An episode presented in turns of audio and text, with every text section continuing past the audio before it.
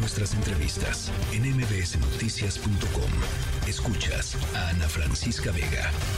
Pero bueno, más allá de eso, em, eh, el tono y la intención del discurso a cinco años. Luis Estrada, director general de SPIN y analista político. Me da mucho gusto platicar contigo esta tarde, Luis. Igualmente, Ana Francisca, gracias por la invitación.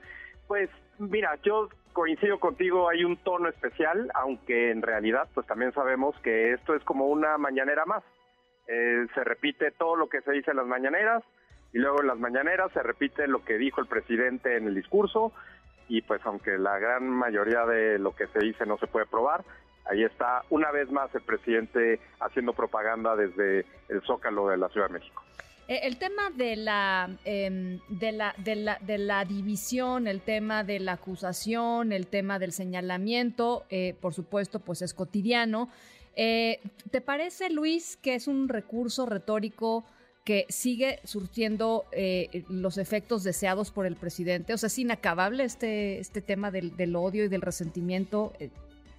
¿Cómo lo lees tú?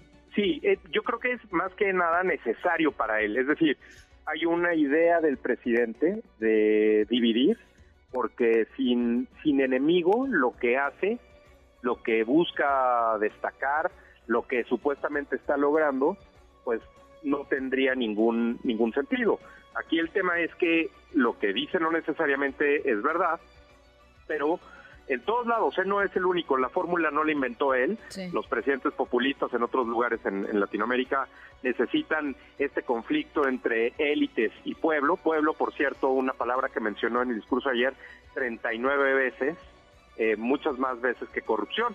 Al inicio la palabra más mencionada era corrupción y luego fue cambiando por pueblo, ahí te dice cómo ha reforzado esta distinción entre la oligarquía, la élite, como lo quiera denominar los adversarios, y el pueblo, que es a fin de cuentas lo que él dice que encarna y representa y por ello lo repite tantas veces. Es un, es un recurso que se necesita para generar una división necesaria para, para sus fines, sobre todo electoral. Y fíjate qué curioso que lo, que lo digas así, porque eh, conversé aquí en varias, eh, terminando las, las elecciones del Estado de México, y de, y de Coahuila, eh, con varios eh, encuestadores y con varias personas que se dedican a hacer estudios de opinión, a hacer estudios de, de, foco.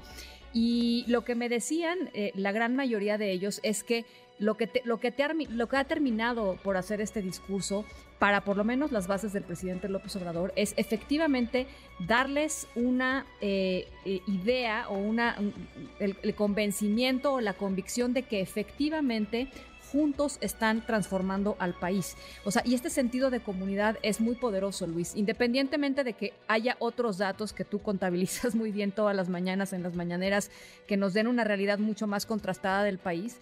Em, para ellos eh, eso es lo importante.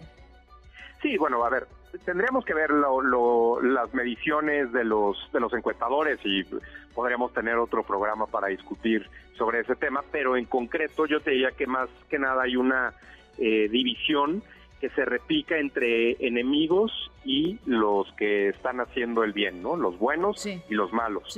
Y en esta distinción, pues, alguien que tiene la eh, tribuna más importante del país, porque es el presidente, no porque haga mañanera, sino porque es el presidente, que lo repita todos los días, bueno, pues para algunos se, será algo que sí tiene un efecto, y para otros pues finalmente eh, incluso hasta políticamente correctos pues no pueden ir en contra de algo que sea de la mayoría. El presidente no ha definido necesariamente qué es el pueblo, no lo define, nunca lo definirá. Eh, incluso si a estos amigos le podrías preguntar, bueno, pregúntenle a la gente qué significa el pueblo y entonces vamos a encontrar diferentes definiciones, eh, eh, eh, acepciones, eh, no sé, yo creo que es complicado definirlo, pero si tú defines claramente quiénes son los enemigos y les das sin probar ciertos atributos negativos, pues entonces tienes tu historia armada. Claro. No es casualidad que esto, repito, suceda de la misma forma en Argentina, en Bolivia, en Ecuador, en Venezuela, en Cuba, que además, pues evidentemente son de donde los asesores del presidente López Obrador, en España, han trabajado y de donde han replicado las ideas para aplicarlas aquí en México. Ahora, eh, ya, ya lo decíamos, eh, tú tienes un seguimiento desde el día uno, desde la mañanera uno del presidente López Obrador eh, en torno a lo que dice y lo, y lo que se puede comprobar, lo que se puede probar, lo que es falso, lo que es engañoso. Eh, estos cinco años, eh, además de que te has aventado muchísimas mañaneras, no sé cuántas, Luis, tú las tienes muy claras. ¿Cómo lo has, digamos, cuál es tu evaluación de lo que has estado escuchando y lo que has visto? Mira, van, van más de 1.200 conferencias de lunes a viernes conducidas por el presidente López Obrador, que es el conteo que nosotros llevamos.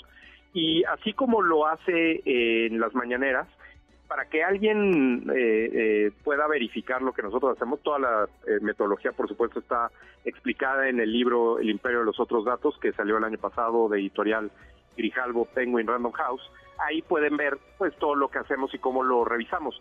Pero repito, si alguien lo quiere verificar, puede tomar el discurso de ayer, que es, son apenas 11 páginas, para que no tengan que ver las 1.200 conferencias o cualquiera de ellas. Y ahí verán que varias de las afirmaciones, yo te diría más de la mitad del discurso de ayer, son afirmaciones que son falsas, engañosas o que no se pueden probar.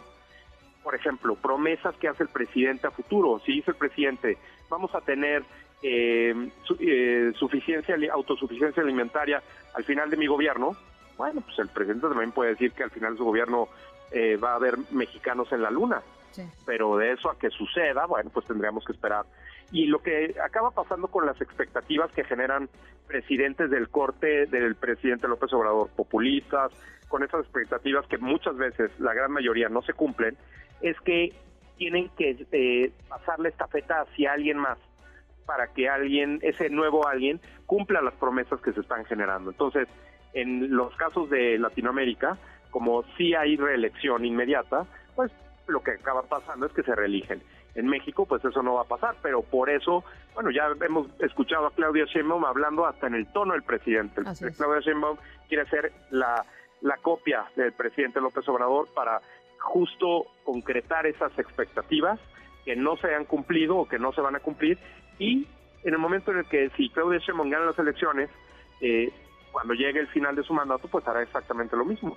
Nuevamente una renovación de expectativas, porque así es como se manejan los populistas en diferentes países. Bueno, pues muy interesante, Luis. Tenemos ganas de conversar contigo. Eh, te agradezco mucho y estamos en, comunicación.